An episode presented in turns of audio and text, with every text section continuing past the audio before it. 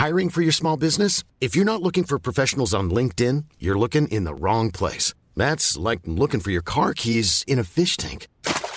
LinkedIn helps you hire professionals you can't find anywhere else, even those who aren't actively searching for a new job but might be open to the perfect role. In a given month, over 70% of LinkedIn users don't even visit other leading job sites. So start looking in the right place. With LinkedIn, you can hire professionals like a professional. Post your free job on linkedin.com/people slash people today.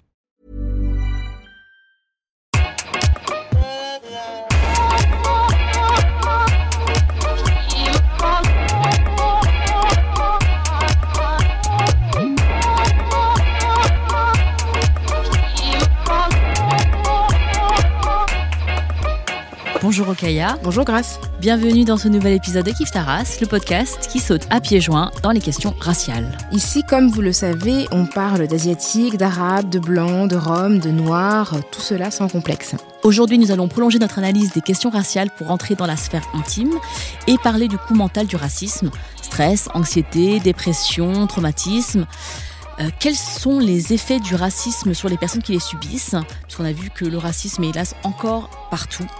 Euh, quels sont euh, les impacts sur la santé mentale, notre bien-être émotionnel, social, individuellement et collectivement, sur la qualité de notre vie? C'est une question complexe et nous n'avons évidemment pas la prétention d'y répondre de manière définitive, ni de remplacer un praticien, mais comme d'habitude, on aime ouvrir la boîte aux questions. Et pour ce faire, nous avons le plaisir de recevoir Raki K, qui a accepté de nous livrer son expertise. Raki, euh, bonjour. Bonjour. Bonjour, Raki. Alors, tu es psychologue, docteur en psychologie sociale. Tu es aussi consultante et formatrice dans le domaine de la diversité et de l'inclusion. Tu travailles notamment dans un cabinet de conseil spécialisé dans la mise en œuvre des politiques diversité. Et euh, ce que dit ce cabinet, c'est nous accompagnons les entreprises dans le déploiement d'une culture inclusive. C'est ça. Alors, on est vraiment contente de te recevoir. En plus, euh, on ne se connaît pas. Voilà, s'est jamais on, vu. on s'est jamais vu. tu nous as envoyé un mail pour nous parler de ton travail et on s'est dit, mais c'est vraiment l'occasion de parler de santé mentale parce qu'on voulait aborder la question depuis longtemps avec Rokaya dans Kif Taras. Et voilà, quand on a reçu ton mail, on s'est dit, c'est l'occasion.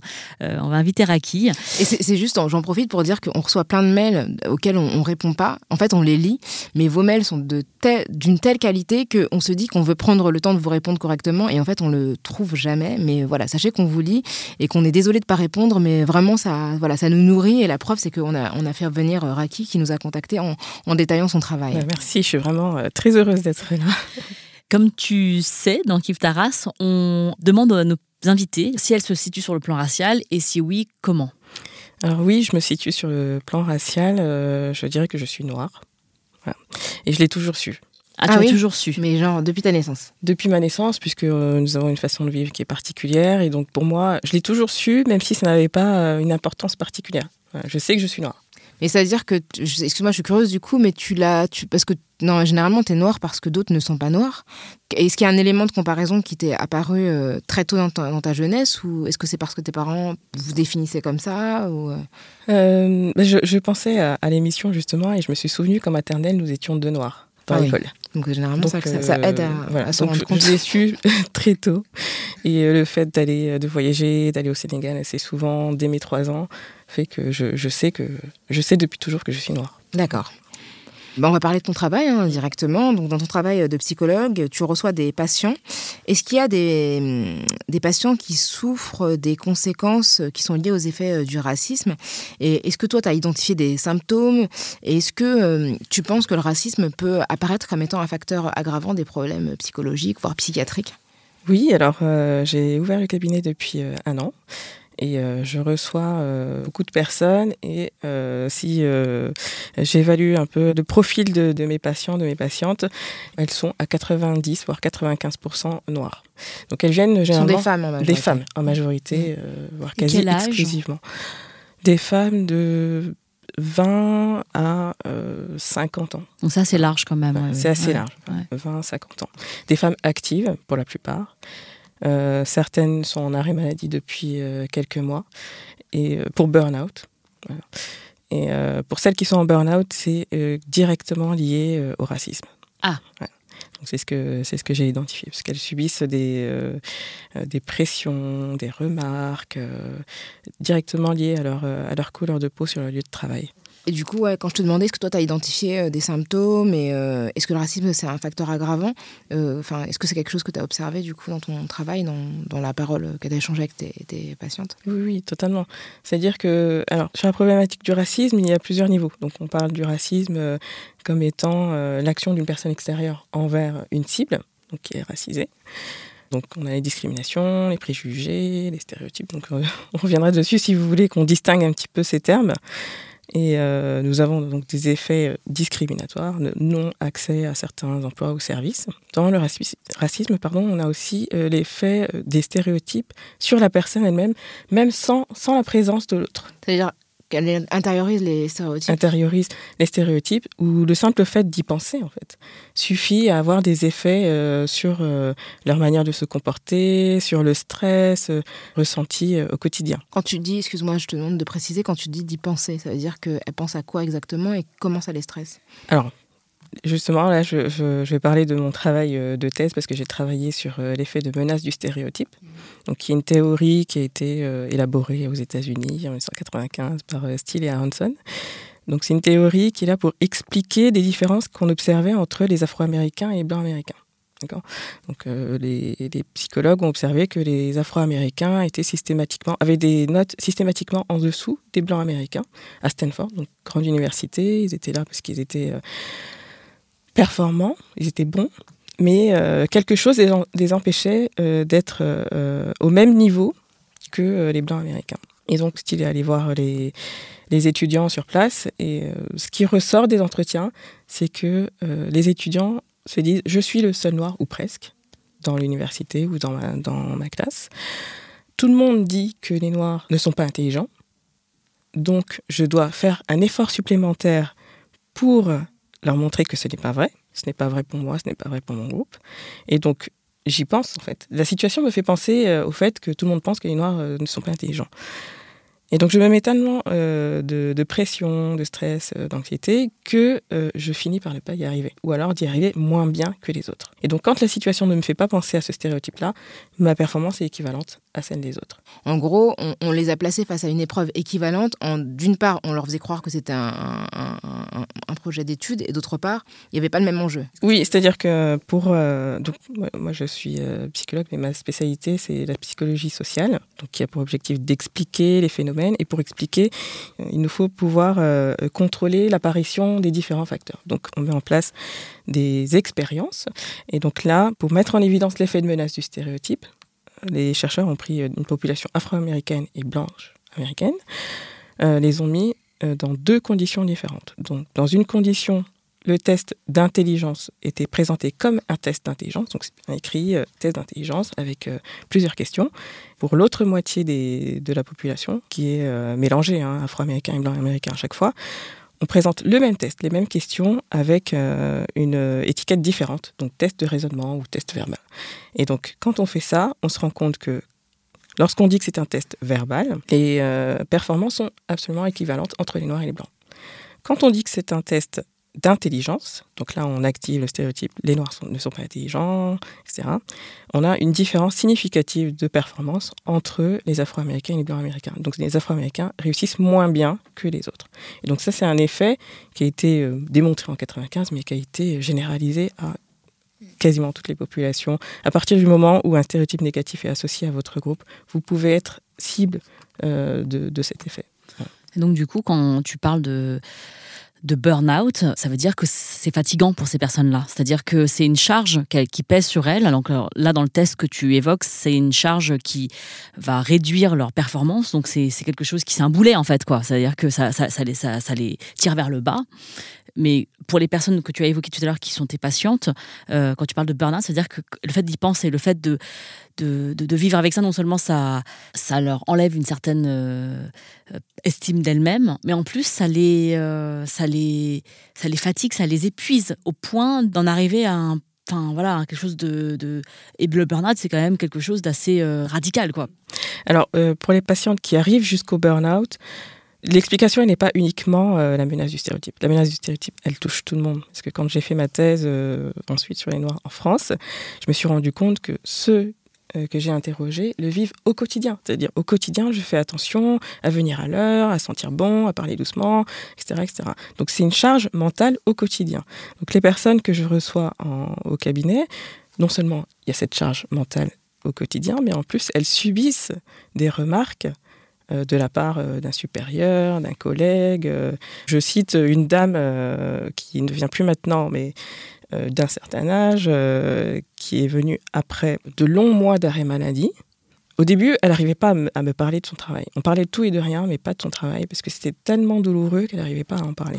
Et un jour, elle a réussi à m'en parler, et elle m'explique, je suis dans un open space, je suis la seule noire, et euh, ma supérieure, à chaque fois, me dit, mais je, vais changer de prénom, Amandine, Amandine, vous avez bien envoyé une mail, Amandine, vous avez fait ceci, Amandine, vous avez fait cela. Donc, elle, lui fait des critiques ouvertes devant tout le monde pour des choses très très basiques, très très simples, pour ternir un petit peu son image. Alors, je ne sais pas si l'objectif c'est de ternir son image euh, à ce moment-là, mais c'est-à-dire que la, manière qu'elle a de, travailler avec elle, de, parler avec elle, fait que euh, cette personne-là lie ce comportement-là avec euh, son origine ethnique et donc euh, se sent harcelé en fait. Se sent harcelé. Se harcelé pointé du doigt par rapport au reste des collègues. Et effectivement, ce qui la distingue, c'est ça.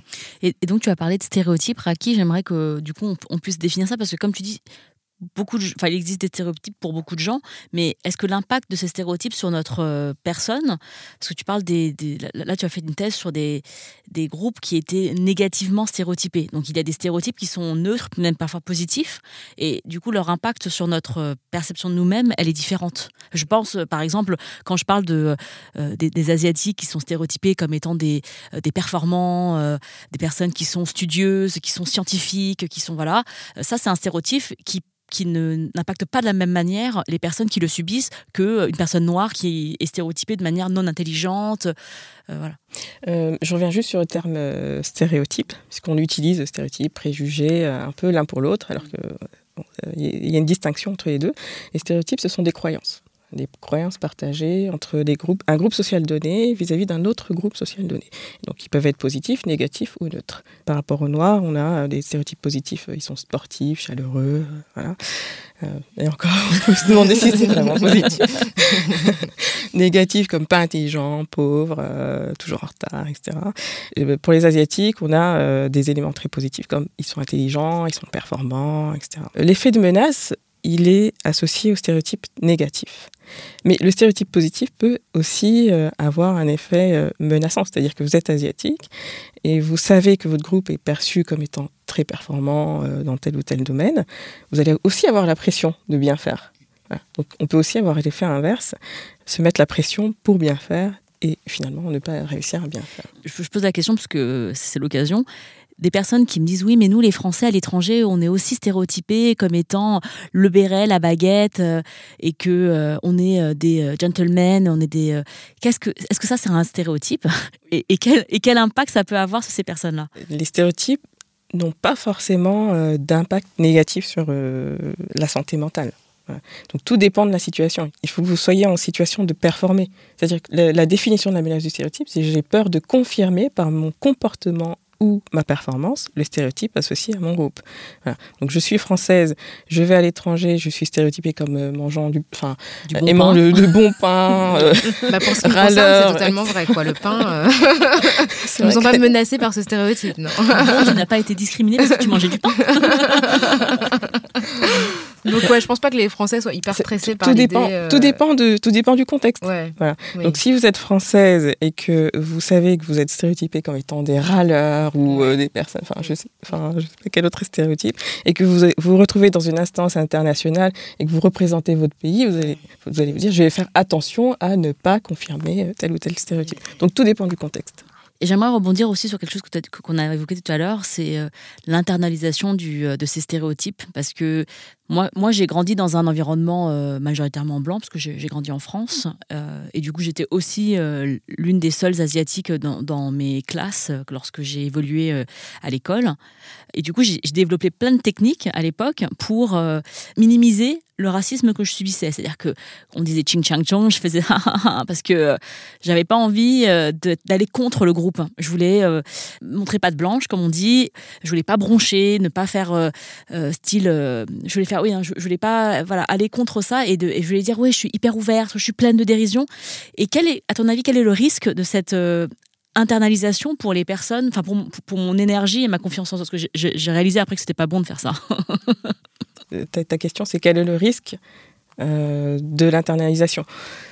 Enfin, l'internalisation, c'est un mot un peu fort. C'est-à-dire que quand j'internalise le stéréotype, c'est que j'y crois et que je, je, me comporte en fonction de cela. Concernant les, effets de menace, on n'a pas euh, besoin d'internaliser. Le simple fait de savoir que l'autre me perçoit comme tel suffit à avoir un effet. Voilà.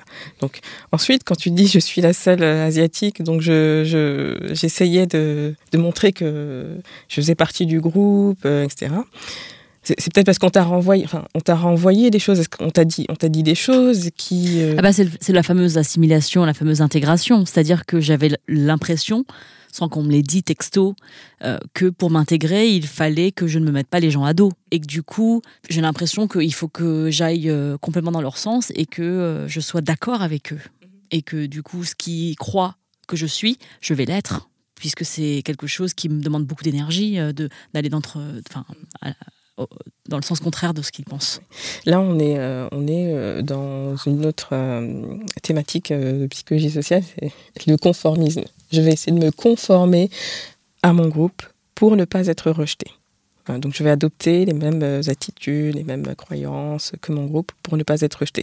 Donc d'un côté on a euh, le conformisme qui peut arriver dans n'importe quelle situation, mais en plus là on a, le racisme qui, qui s'y ajoute. Et ce que tu dis, je le retrouve euh, parmi les personnes que j'avais interrogées dans ma thèse qui me, qui me disent pour ne pas être rejeté, je vais jouer un rôle. J'ai l'impression de jouer un rôle. Mais ça ne veut pas dire que tu as internalisé, que tu es d'accord avec eux, mais tu le fais pour ne pas être rejeté. Et ça a un coût, bien sûr. C'est un coût psychologique. Tous les jours, tu y penses, tu fais des efforts, en fait. Et, du coup, j'avais l'impression aussi que euh, c'était euh, une question de. L'impression d'être une autre personne. C'est-à-dire que dans un environnement euh, de l'école, j'étais quelqu'un. Et puis, quand je sortais de là, j'étais quelqu'un d'autre parce que j'avais enfin, soit j'allais peut-être, euh, j'avais d'autres personnes asiatiques autour de moi, donc j'avais l'impression d'être soulagée, de pouvoir euh, parler de choses qui étaient évidentes pour tout le monde sans que j'ai à me justifier, sans rien.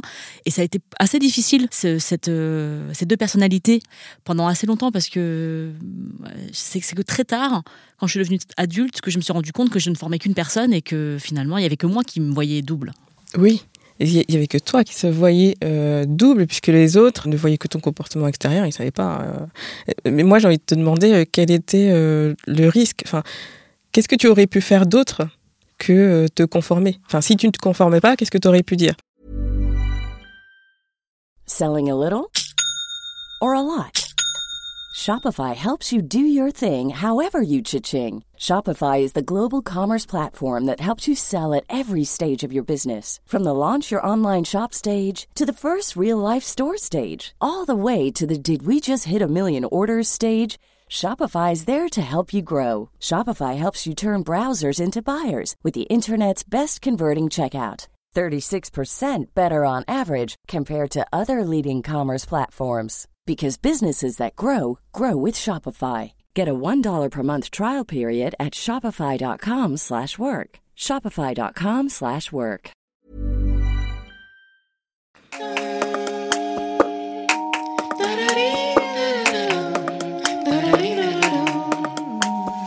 Tu parlais justement de, enfin, vous évoquez euh, justement cette question de comment, du fait qu'on, en tout cas, qu'on tient compte de la perception qu'on peut avoir, euh, on modifie ce comportement, et, et souvent socialement, c'est pas admis de dénoncer le racisme. Et c'est vrai que généralement, les personnes minimisent en disant, les personnes qui sont pas visées, en disant, bah, c'est pas grave, c'est une blague, tu n'as pas d'humour, tu devrais prendre de la hauteur, un peu de recul, il n'y a rien de, de malveillant, etc., euh, etc. Et est-ce que euh, soi-même, on peut du coup se retrouver dans une situation où on culpabilise parce qu'on note des choses racistes, mais euh, que, en fait, autour de soi, personne ne considère que c'est aussi grave que ce que nous, on, ressent? Oui, oui, bien sûr. justement, quand tu parlais, je pensais à, aux entretiens que j'avais menés. Et quand les gens sont face à des remarques, des, blagues, des, petites blagues sur ton origine, etc. Sur le moment, ils ne réagissent pas parce que c'est un mécanisme de défense en fait. Je réagis pas, je me protège, mais après ils ressentent de la colère. J'aurais dû faire, j'aurais dû dire ça, j'aurais dû faire ça. Ils se refont le film. Ouais, je fais ça tout le temps moi. Enfin, je fais ça tout le temps. Euh, c'est-à-dire que je me dis, j'aurais dû dire ça. Et je, du coup, je me fais des scénarios pour la prochaine fois. Et quand je, je, suis face encore à une situation, euh, la même situation, et eh ben, je reste dans cette sidération où je ne fais rien. Non, après, c'est normal parce qu'on n'est pas forcément prêt à contre-attaquer après ah une attaque euh, qui nous surprend toujours à des moments où on n'est pas, on n'est pas prêt. Non, je parlais juste de bah, l'état d'esprit qu'on a quand on, à la fois, on nous dit à l'extérieur qu'il faut pas parler, mais nous, on sait qu'on doit parler. Donc, est-ce qu'il y a une forme de culpabilité? Comment, comment, comment on le gère? On culpabilise, mais on ne sait pas en fait si on doit le dire, si on peut pas, enfin, si on doit le dire ou pas. Quels sont nos, nos moyens de recours? Parce que le, racisme est puni. Euh, aujourd'hui, le racisme est puni. Dans le travail, c'est puni, etc. Mais les personnes ne savent pas.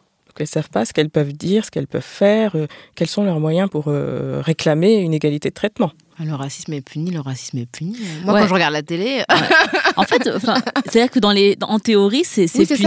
mais, comment on prouve C'est toujours le problème de la preuve, en fait. C'est-à-dire que. Euh, parce que là, quand tu parles de, culpabilité, c'est aussi que. Moi, j'ai l'impression, souvent, quand on est face au racisme, euh, que euh, on il y a beaucoup de minimisation du racisme. C'est-à-dire que. Et ça, pour moi, ça, ça, a un poids aussi sur mon. mon... Des fois, je, quand je suis face au racisme, je sais à qui je vais pas en parler. parce qu'il y a une personne qui va me dire non, mais euh, encore me parler de racisme, t'es vraiment parano, tu penses qu'à ça. Et déjà, rien que de savoir que cette personne-là pense ça, ça me, c'est un poids pour moi. C'est-à-dire que j'ai pas, pas besoin de la convaincre en fait. Moi, je sais ce que j'ai vécu. Euh, je, je, sais que ça c'est raciste en fait. Et j'ai pas envie de m'épuiser en fait à à aller euh, persuader des gens qui de toute façon se disent que ça n'existe pas. Et, ça, ça, pour moi, c'est un élément de fatigue, ça. cette, la minimisation de ce que je vis, c'est quelque chose qui me fatigue. Et après, le deuxième truc, c'est que légalement, c'est pas le racisme en lui-même qui est illégal, c'est le fait de formuler des opinions qui peuvent inciter à la haine, etc. Mais en réalité, euh, le racisme, déjà, c'est une idéologie. Donc, en réalité, on est libre d'être raciste dès lors qu'on n'énonce pas des propos qui contreviennent à la sécurité d'autres personnes en étant. Donc, du coup, oui, euh, on peut pas provoquer à la discrimination, à la haine, etc. Mais on peut dire des propos racistes et, et on peut pas aller devant le juge, euh, enfin porter plainte parce que quelqu'un a fait euh, ching chong quoi. Enfin, sauf si c'est harcelé. Enfin, après quand ça serait, c'est-à-dire une seule remarque, je sais pas, quand ça serait, est-ce que c'est une injure, est-ce que ça va être reconnu comme une injure Quand c'est répété, c'est du harcèlement. Mais même la caractérisation juridique, elle est très difficile. Si c'est dans la rue, c'est quelque chose. c'est une injure. Si c'est une injure. Si c'est dans un média, c'est encore autre chose puisque ça. a une portée plus grande. Si c'est au boulot, on te l'a dit vite fait. Si c'est un boss, blague.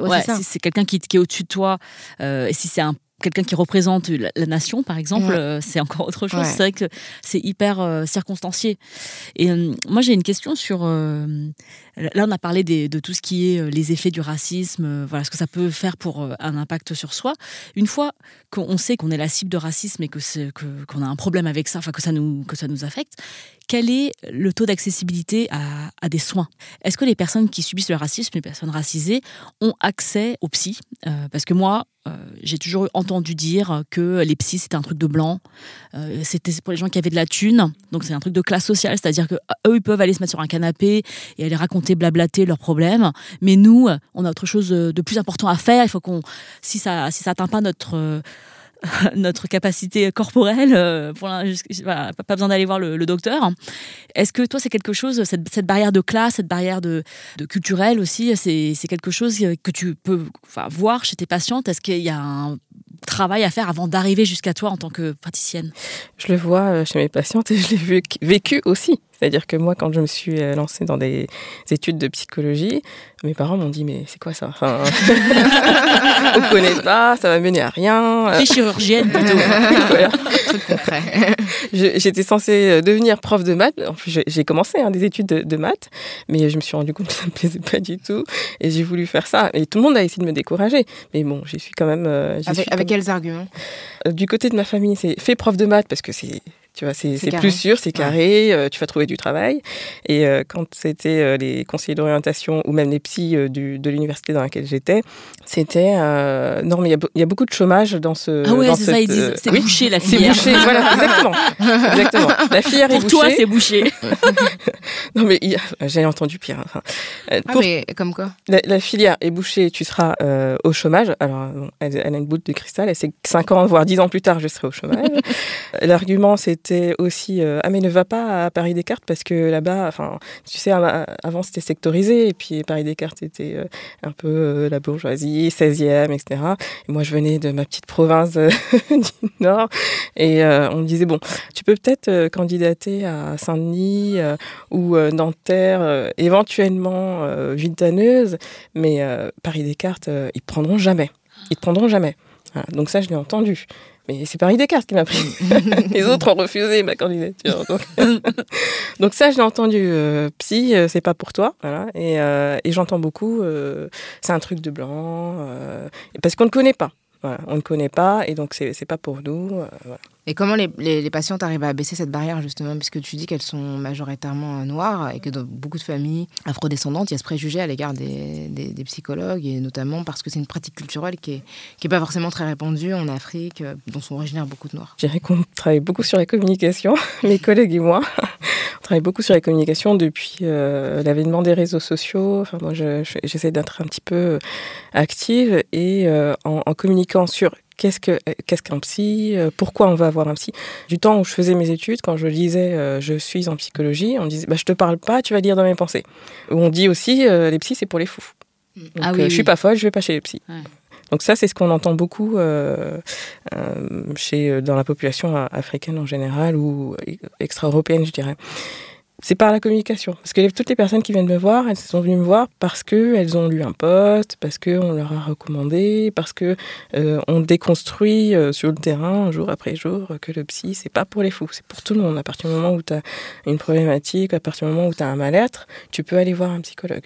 Et est-ce qu'il y a des pesanteurs qui viennent aussi de l'héritage, hein, l'héritage culturel, le fait d'être tiraillé entre deux cultures, par exemple, c'est-à-dire qu'on est, euh, a des parents qui sont immigrés, qui nous élèvent dans un certain cadre avec un certain type de recommandations, et en fait socialement, on nous attend ailleurs, et du coup, on est toujours en train de, bah, de naviguer d'un point à l'autre et d'essayer de, bah, de, comment dire, de faire se rencontrer des injonctions euh, presque contradictoires.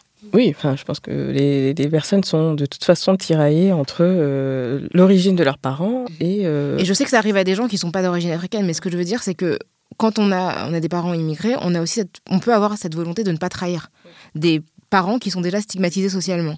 Et du coup, le fait de s'affirmer en tant qu'individu qui a des croyances et des valeurs différentes de ses parents, ça peut aussi nous rendre solidaires d'une société blanche qui est déjà oppressive pour nos parents. Donc c'est juste cette question-là de comment on la gère en fait. Est-ce que toi, tu as, déjà eu des cas comme ça? Oui, oui, oui. Ah oui, ça, j'en ai.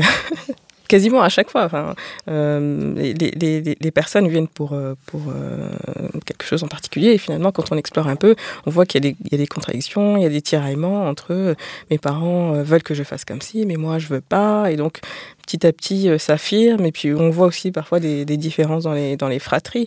Donc les, premiers généralement euh, se conforment aux attentes des, parents, les, plus jeunes moins, parce que les parents sont peut-être moins exigeants. Et donc euh, voilà. Donc ça, on le, on le voit chaque jour. Moi, je ne suis pas négative sur ce point-là, parce que j'ai quelques personnes qui me disent c'est compliqué, on n'existe pas, on est, entre deux mondes, et donc on n'existe pas. Mais non, on existe, on, est, on a les pieds dans ces deux mondes-là, et on compose au quotidien entre ces, ces différentes euh, injonctions. Mais c'est pas fatigant de composer justement, c'est-à-dire d'être, euh, d'avoir deux, visages, deux cultures. Peut-être, oui. Et, ça, est-ce que tu observes justement des conséquences de cette, euh, bah, du fait de cette navigation en fait permanente ou pas? Parce que je trouve que c'est, ce sont des vécus qui sont totalement inexistants en fait dans l'espace public, notamment je pense au cinéma et à, et à la télévision. Enfin, on voit des personnes qui sont volontairement en rupture avec leur famille, mais on voit pas beaucoup de gens qui essaient de composer sans se renier. C'est-à-dire, c'est pas quelque chose. Enfin, cette subtilité-là, je trouve qu'elle n'existe pas vraiment dans les narrations euh, publiques. C'est vrai, oui, c'est vrai. C'est vrai que quand on, est tiraillé comme ça, euh, les personnes, euh, à un moment donné, font un choix. Donc soit elles choisissent de renier la famille, soit elles changent de travail, soit... Mais il y a des personnes qui choisissent de rester dans ces milieux-là et qui composent, mais en convainquant euh, petit à petit, en changeant en fait les mentalités au sein des familles. Il y a des personnes qui réussissent à faire ça. moi j'avais une question, Raki, sur ce qu'on appelle le trauma intergénérationnel. Ça veut dire que c'est euh, des choses qui nous ont été transmises euh, par les personnes avant nous, nos aïeux. Moi personnellement, j'ai eu une expérience avec le génocide qu'ont vécu mes parents euh, par, rapport à ce qu'ils ont vécu au Cambodge, le génocide des Khmers rouges. Et euh, ça a été euh, transmis par des non-dits. et j'ai mis très longtemps à, me, à réaliser ce qu'ils avaient vécu. et ça m'a beaucoup affecté. Donc j'aimerais savoir si c'est quelque chose qui, revient dans les consultations que tu, tu, fais auprès de tes patients et patientes. Oui, les psychologues, certains, certains utilisent le terme de télescopage des événements euh, traumatiques euh, qui se sont passés euh, plusieurs générations avant sont transmis. C'est parce que c'est non verbalisé que c'est transmis. Donc à un moment donné, les personnes viennent, elles ont un mal-être, elles ne savent pas d'où ça vient. Et moi, très régulièrement, on remonte sur plusieurs générations qu'est-ce qui s'est passé. Enfin, si les, personnes savent, on va explorer euh, les, générations précédentes pour mettre des mots sur ce qui s'est passé. Mais ça, c'est ouais, ça c'est valable pour tout le monde. Mais est-ce qu'il y a des choses qui sont spécifiques pour les personnes qui ne sont pas blanches, en termes de trauma, des traumas qui sont récurrents, des choses qu'on voit. Bon, notamment, il y a le passé qui est lié à l'immigration, mais sont souvent des populations dont les aïeux ont, vécu beaucoup de brutalité à travers la colonisation, à travers euh, la ségrégation, l'esclavage. Donc, il y a des choses euh, ou des gens qui sont issus de pays qui ont été en guerre et tout, est-ce qu'il y a des choses que tu perçois? Pour l'instant, je ne perçois pas parmi euh, les personnes que je reçois. Et euh, mais, enfin, je dirais que c'est quelque chose de commun euh, à, tout le monde. En fait, à partir du moment où, où il y a eu un, traumatisme dans les générations précédentes, ça se transmet comme ça, c'est non dit, et ça fait souffrir les, générations suivantes. Donc, pour l'instant, moi, je n'ai pas rencontré ce cas-là. Est-ce que tu as eu des patientes qui ont consulté des praticiens qui n'étaient pas racisés et qui ont souffert. Est-ce qu'il y a un risque à consulter euh, un praticien qui n'est pas racisé? Est-ce que c'est mieux de consulter un, praticien racisé? Je dirais que tout dépend, euh, tout dépend de la personne. Mais j'ai envie de te dire oui, puisque j'ai des gens qui clairement m'appellent. Euh, on m'a donné votre numéro parce que je cherchais un psy noir. C'est aussi simple que ça. C'est très simple, c'est très, très, C'est très basique. Est-ce que c'est mieux Est-ce que c'est pas mieux? C'est mieux si euh, la personne que vous avez en face de vous a une certaine sensibilité, si elle a une certaine ouverture d'esprit, si elle connaît un peu euh, votre, euh, les éléments que vous allez citer culturels en fait. Voilà. Donc moi j'ai des personnes qui, qui me disent oui j'ai déjà consulté un psy il y a longtemps mais bon ça n'a servi à rien ou j'ai parlé de, de, tel ou tel événement et Enfin, parfois les psys euh, disent des choses, euh, enfin, s'offusquent. Pourquoi vos parents vous ont dit ça Vous devez euh, réagir comme ça, appeler les services sociaux, etc. etc. tu vois? Et, donc, j'ai des personnes, oui, qui ont eu une mauvaise expérience avec un psy ou qui consultent un psychiatre en parallèle pour avoir des médicaments et qui se rendent compte que la discussion ne peut pas aller plus loin que je vais mal en ce moment, donnez-moi tel médicament. Et oui, dans ce cas-là, les personnes se sentent beaucoup plus soulagées de venir chez moi ou chez euh, euh, un, praticien racisé que euh, chez, quelqu'un qui n'est pas racisé. Mais au-delà de la question de la compréhension de certaines pratiques culturelles et d'un rapport aux parents qui peut être différent, c'est parfois c'est juste la compréhension du racisme. Moi j'ai l'impression que parfois il y a des psys comme ils sont blancs et qui n'ont pas expérimenté le racisme eux-mêmes, ils comprennent pas la détresse qui est liée à du racisme et en fait ils veulent ils vont peut-être identifier un stress mais sans comprendre les sources et et c'est plus une question d'incompréhension parce que ils sont pas capables en fait de d'identifier le racisme et les conséquences et les dommages. Du coup, c'est aussi des gens qui doivent pas seulement être euh, au fait de certaines cultures, mais vraiment de comprendre euh, que le, qu'est le racisme et que c'est pas uniquement une espèce de d'hypersensibilité quoi. Oui, effectivement. Euh, je dirais même que c'est pas parce qu'on est blanc qu'on ne peut pas euh, être un bon praticien pour une personne noire. Hein. Il faut cette sensibilité-là aussi. il faut, comprendre, il faut savoir que ça existe, il faut être sensibilisé à la question.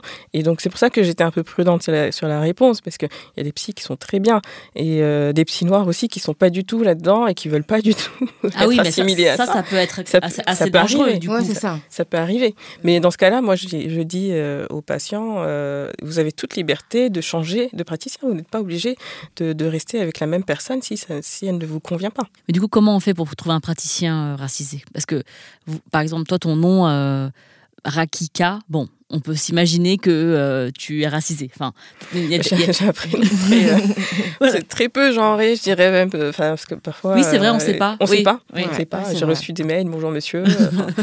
Mais c'est vrai que les noms sont pas toujours, enfin, reflètent pas les origines, la couleur de peau de quelqu'un. C'est vrai que c'est compliqué, mais il y a certaines initiatives, certaines listes. Alors, Moi, j'ai vu une liste qui circule sur Twitter.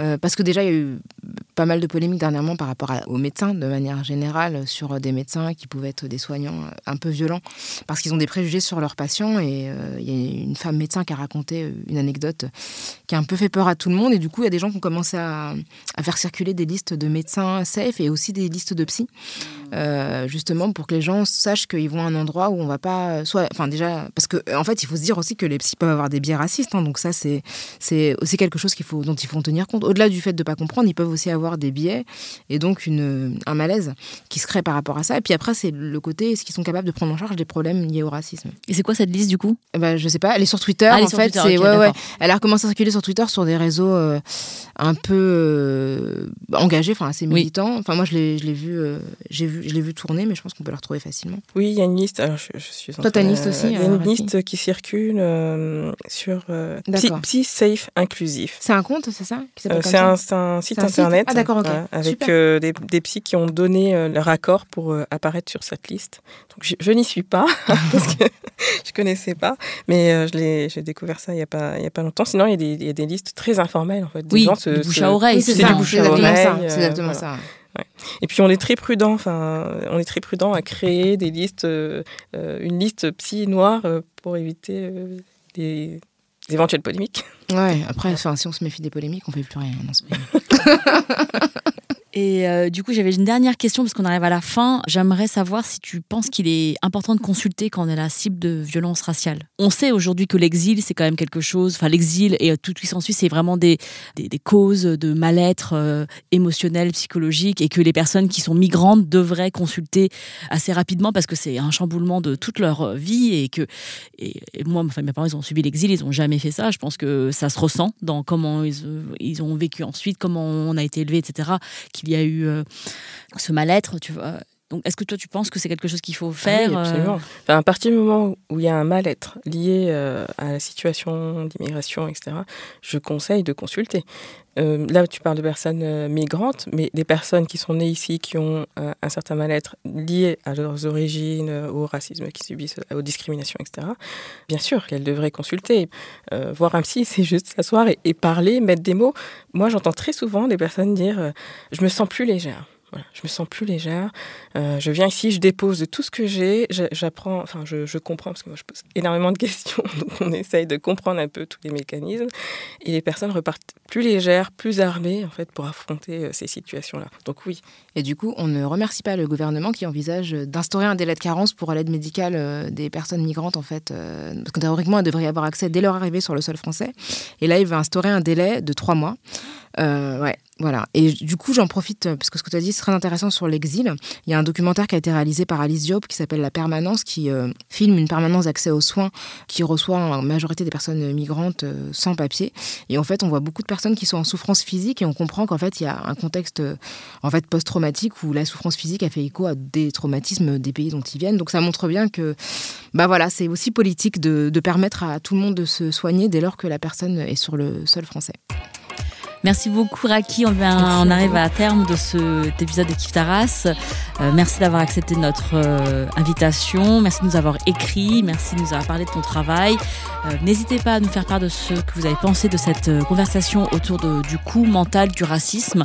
Si vous aussi vous êtes la cible de racisme et que vous subissez un mal-être, est-ce que vous avez consulté? Est-ce que vous pensez à consulter? Et à ce moment, n'hésitez pas à suivre les conseils de Raki. Si vous pensez au contraire que c'est scandaleux, hein, ce qu'on a dit de, de consulter euh, des psys en fonction de leur couleur de peau, de leur background social ou, ethnique. Euh, vous pouvez aussi nous le dire, hein, on peut comprendre, voilà, on, est aussi ouverte à d'autres d'autres perspectives, d'autres points de vue.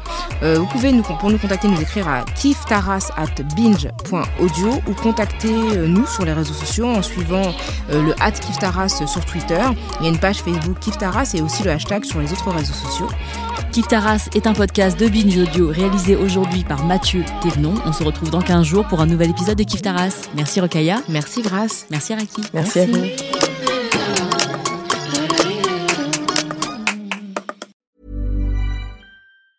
Planning for your next trip? Elevate your travel style with Quince. Quince has all the jet setting essentials you'll want for your next getaway, like European linen, premium luggage options, buttery soft Italian leather bags, and so much more and is all priced at 50 to 80% less than similar brands. Plus, Quince only works with factories that use safe and ethical manufacturing practices. Pack your bags with high-quality essentials you'll be wearing for vacations to come with Quince. Go to quince.com/pack for free shipping and 365-day returns.